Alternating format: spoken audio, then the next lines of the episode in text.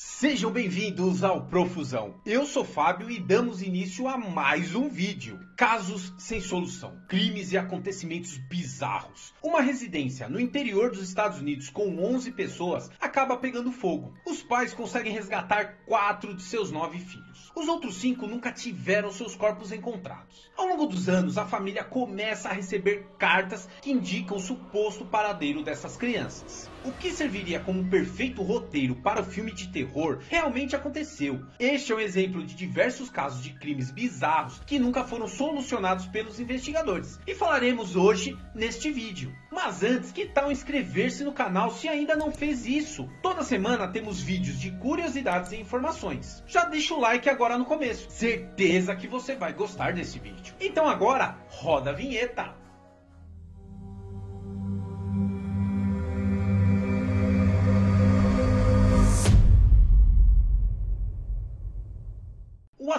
Assassino de Ritter Kaifek. Esta é quase que uma história de um fantasma assassino, onde na década de 1920 uma série de assassinatos estranhos aconteceram em torno da fazenda Ritter Kaifek, na Alemanha. Primeiro houve uma série de incidentes estranhos onde seus moradores achavam pegadas na neve ao redor da casa, barulhos no sótão, apareciam jornais que ninguém havia comprado e chaves até sumiam. Uma das empregadas até se demitiu, alegando que a fazenda era assombrada. Tempos depois, os vizinhos da fazenda sentiram falta da família, aparentemente sumida, e foram ver o que tinha acontecido. Eles encontraram a família morta. Alguns dos membros foram arrastados até o celeiro e mutilados com um machado. A filha mais nova até sobreviveu ao ataque, mas sangrou até morrer. A polícia nunca achou o responsável, embora houvesse fumaça saindo da chaminé e comida faltando na geladeira. Nenhuma pista foi deixada. Meu Deus.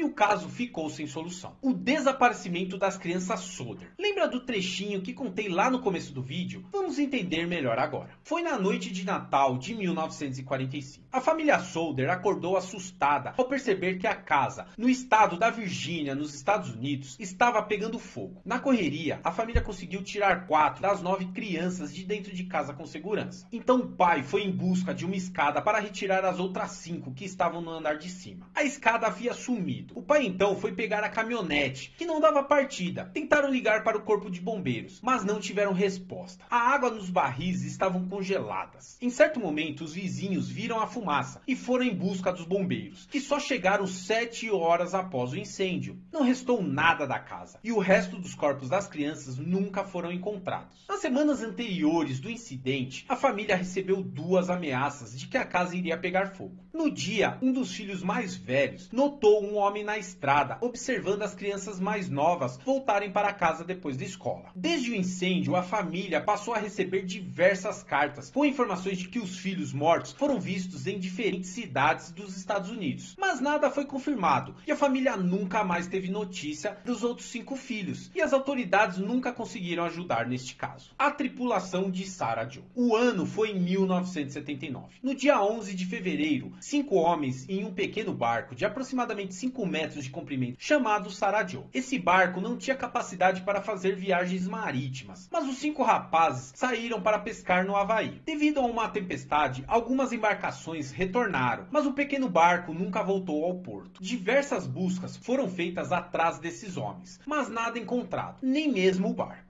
Dez anos após o incidente, em 10 de setembro de 1989, o barco foi encontrado em uma das ilhas Marshall, um país da Micronésia. Ao achar o barco, mais questões foram levantadas. Ao lado havia uma cova rasa com os ossos de um dos pescadores. Eita porra. O estranho é que oceanógrafos estimam que levaria cerca de três meses para o barco percorrer o caminho entre as ilhas, o que significa que o barco, a cova ou o resto da tripulação deveria estar nas ilhas Marshall quando o governo fez a busca em 1983, ou tudo foi levado para lá depois. Até hoje, o sumiço dos quatro rapazes não tiveram respostas. O desaparecimento dos guardiões do farol. Em uma ilha remota, fora da costa da Escócia, três sentinelas de um farol viviam em um ambiente pacífico. No dia 6 de dezembro de 1900, um barco de suprimentos chamado Hesperus desembarcou na ilha e viu que estava deserta, pois nenhuma das preparações normais do cais de desembarque havia sido feita e o farol estava apagado. Dois dos três casacos à prova d'água estavam sumidos e a mesa da cozinha continha pratos de carne, batatas e picles. Além do mais, uma das cadeiras estava virada, como se a pessoa que estava ali sentada estivesse saído com pressa. Para deixar o cenário ainda mais enigmático, o relógio da parede havia parado ao marcar as duas horas da manhã. Foi encontrado também um diário que descrevia uma longa tempestade. Nele também estava escrito que a tempestade teve tanto impacto sobre os homens que deixou um mudo e o outro em estado de pânico, chorando permanentemente. A suspeita é que o terceiro tenha sido levado para o mar durante a tempestade e morrido afogado, e os outros dois simplesmente ficaram sem paradeiro. Mas o mais curioso é que a tempestade descrita nesse diário nunca aconteceu. Os assassinos de Vilisca Axe. Quando a família Moore retornou para casa depois da comemoração dos Dias das Crianças na igreja que ficava próxima à sua residência, na noite do dia 10 de junho de 1912, na silenciosa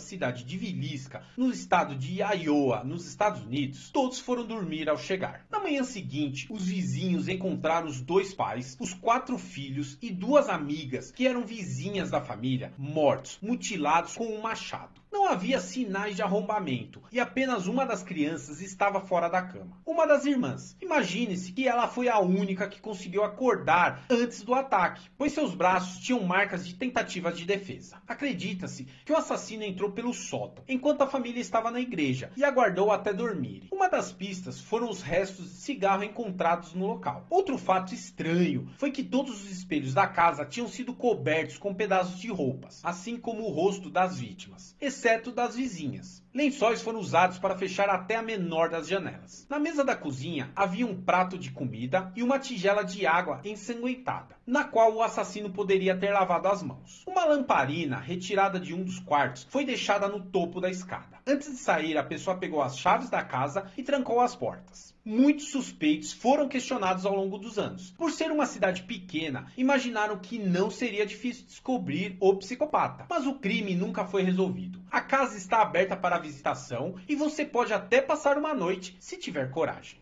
God! O incidente de Diatlov Pass. No dia 2 de fevereiro de 1959, um grupo de nove universitários foi acampar por uma noite nas montanhas Ural, na Rússia. Naquele ano, a antiga União Soviética. O incidente aconteceu na costa leste da montanha Kolat Siakla, cujo nome significa Montanha dos Mortos. Quando não chegaram ao destino, uma equipe de resgate foi enviada ao local. Eles encontraram a barraca rasgada de dentro para fora, os corpos estavam congelados na neve, todos de roupa íntima e alguns sem sapatos. A causa da morte foi hipotermia, apesar de três dos nove apontarem outros problemas. Um deles havia sofrido traumatismo craniano e o outro teve a língua cortada. Ninguém sabe o que aconteceu até hoje. A Rússia abriu uma nova investigação sobre o incidente em 2019 e as conclusões foram apresentadas em julho de 2020. A investigação concluiu que a causa da morte realmente foi hipotermia associada a uma avalanche, forçando o grupo a deixar seu acampamento,